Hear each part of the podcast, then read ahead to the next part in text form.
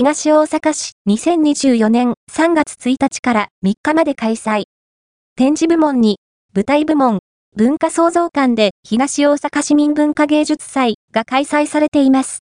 東大阪市三栗屋南2丁目にある東大阪市文化創造館で東大阪市民文化芸術祭が開催されています。東大阪市民文化芸術祭は作品の発表や舞台芸術の創造を通じて東大阪市民の皆さんが日頃の文化芸術活動の成果を発表することのできる場所として毎年3月に開催されている芸術祭です。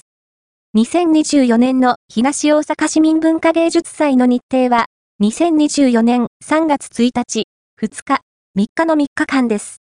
入場料は無料、展示部門だけでなく、舞台部門もあり、子供から大人まで楽しめる内容になっています。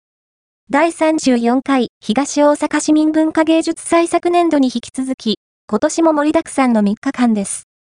2023年3月3日まで開催されているので、ぜひ、東大阪市民文化芸術祭へ足をお運びくださいね。会場はこのあたり、